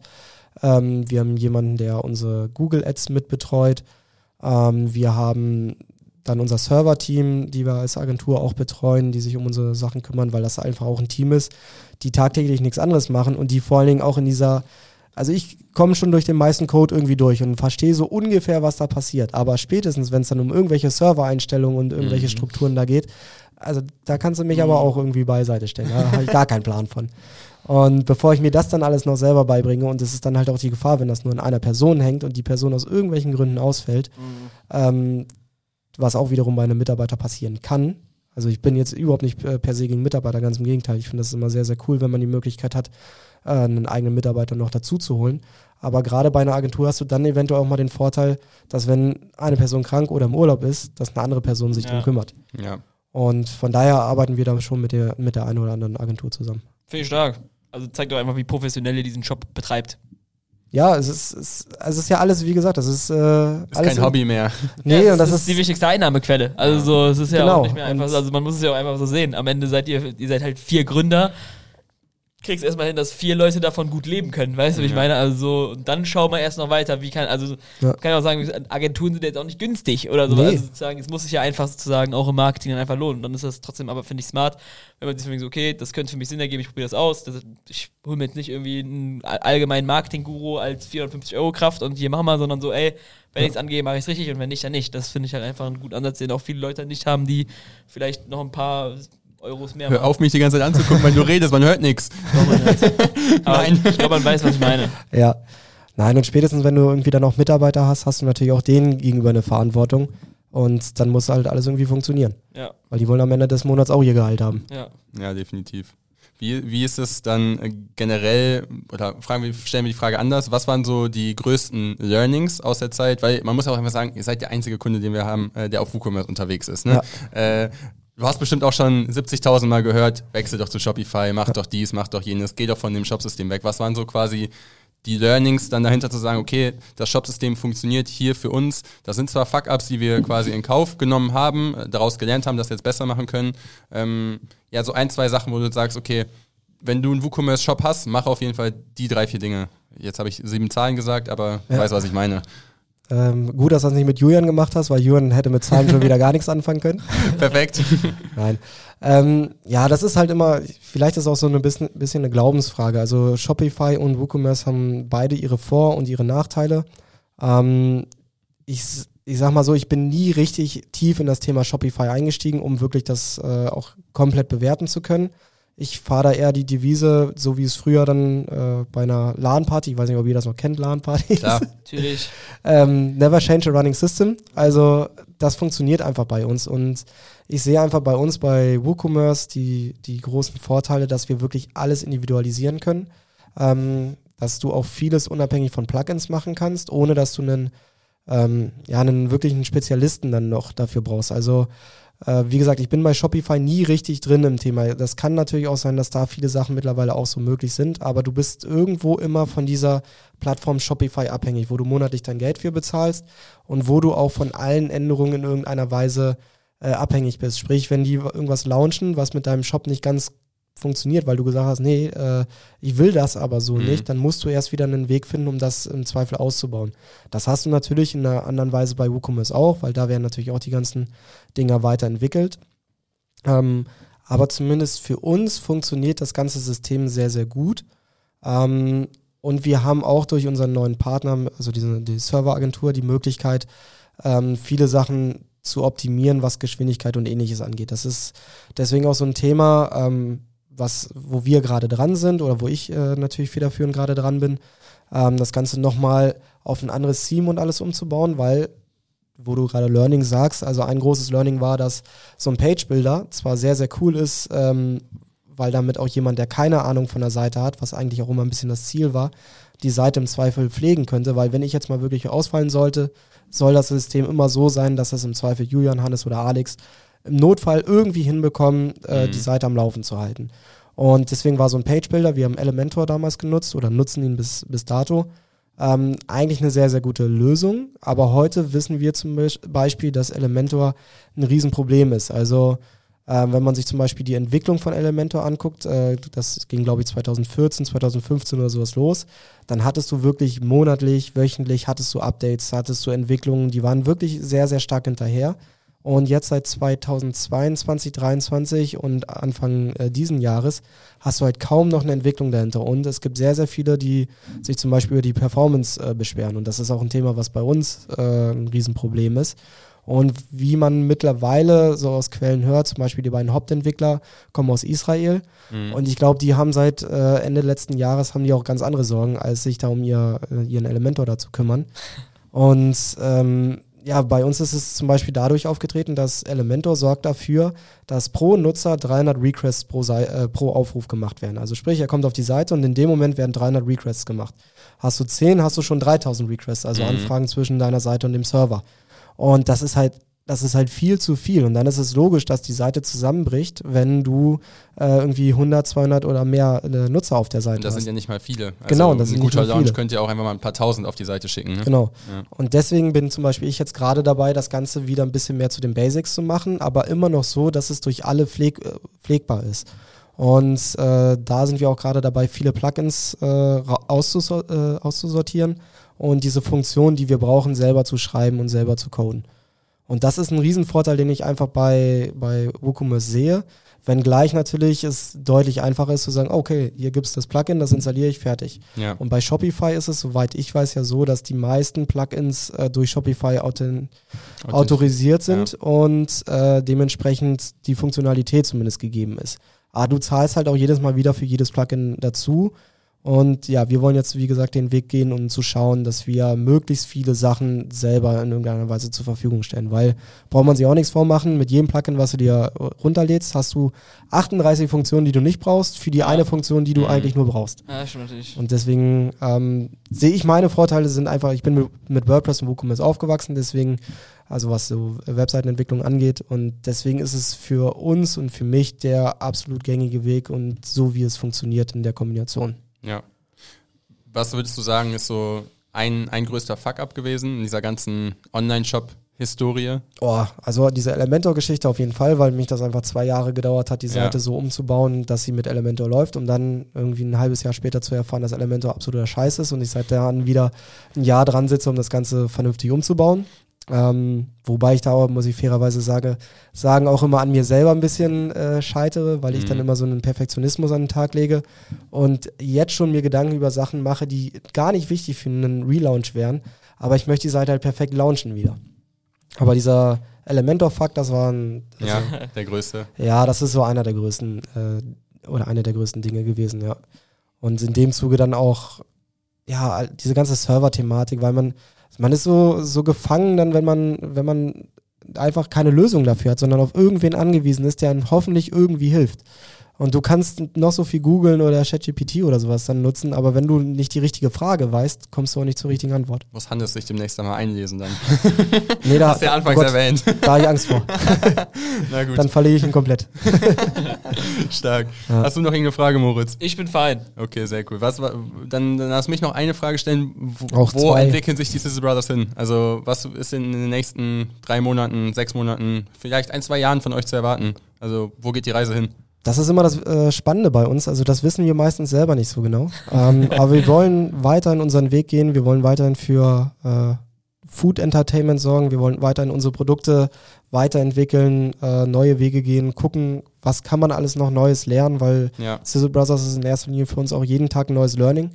Ähm, und für uns ist an, ganz klar immer der Weg das Ziel. Wir wollen so weitermachen wie aktuell, wollen neue Themenfelder damit natürlich auch irgendwie äh, ja, Erschließen. erschließen. Mhm.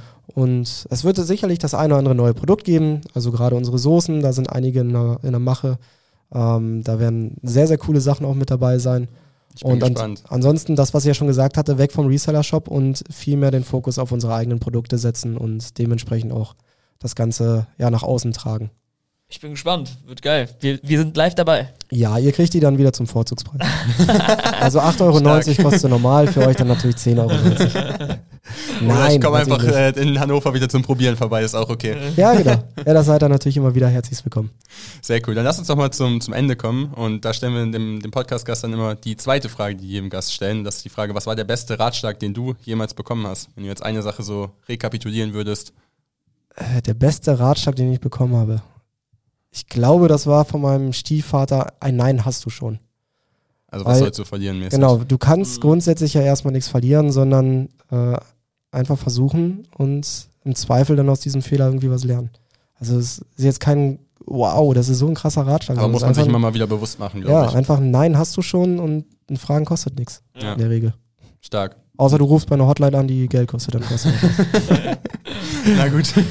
Ja, nee, ist, glaube ich, wieder so ein bisschen so dieses Ding so im Kopf. So, man ist so voll gehemmt und ist einfach so das Schlimmste, was passieren kann, ist Nein. So Ja, man- Gedankengang, ja. Man steht sich, das ist, ist ja auch in vielen privaten Sachen einfach der Fall, man steht sich einfach selber auch im Weg und das ist, natürlich ist das immer leicht gesagt, aber ähm, ja, man muss manchmal auch einfach über seinen Schatten springen und es einfach mal versuchen, um zu gucken, wo man dann am Ende rauskommt. Weil Ja. im schlimmsten Fall bist du kein Deut weitergekommen, hast aber trotzdem irgendein Learning mitgenommen.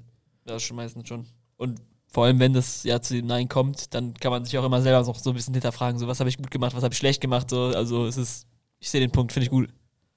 Sehr cool. Dann Sehr würde ich schön. sagen, waren das äh, schöne, was sind das hier? 70 Minuten mit dir? 60, ja. nee, 80 sogar. Äh, fast 80 Minuten. Hat äh, sehr viel Spaß gemacht, mit dir zu quatschen. Ebenso. Und äh, ja, danke, dass du vorbeigekommen bist. Ja, sehr gerne. Ich So war ja tatsächlich seit langer Zeit mal wieder ein Podcast von mir. Ja. Und hat mir auf jeden Fall Spaß gemacht, Ja. äh, mal so ein paar Insights von uns äh, zu geben. Sehr schön. Also ja, aber wirklich, also ich bin äh, überrascht, wie lang es geworden ist. Ich dachte irgendwie, es ist also sozusagen beeindruckend auch so irgendwie so, wie tief du in dieser Online-Shop-Materie dann wirklich drin bist. Weißt du, was ich meine? Also sozusagen, manchmal muss ich da auch, aber auch rauskommen. Ganz wichtig, ne? ja, nee, also wirklich äh, geil, hat Bock gemacht. Ich würde sagen, wir gehen jetzt gleich mal was essen. Sehr Gehen wir schön. später ins Stadion. Das hört sich gut an. Top. Schön für den FSV, ne? Ja. War richtig? MSV. Das lassen wir so stehen. danke Nein. dir, Corby. Ja, ich Corby hat euch. Spaß gemacht. Vielen Dank. Ciao. Ciao, ciao. Darf ich jetzt irgendeinen Knopf drücken? Ja, Ja. den hier.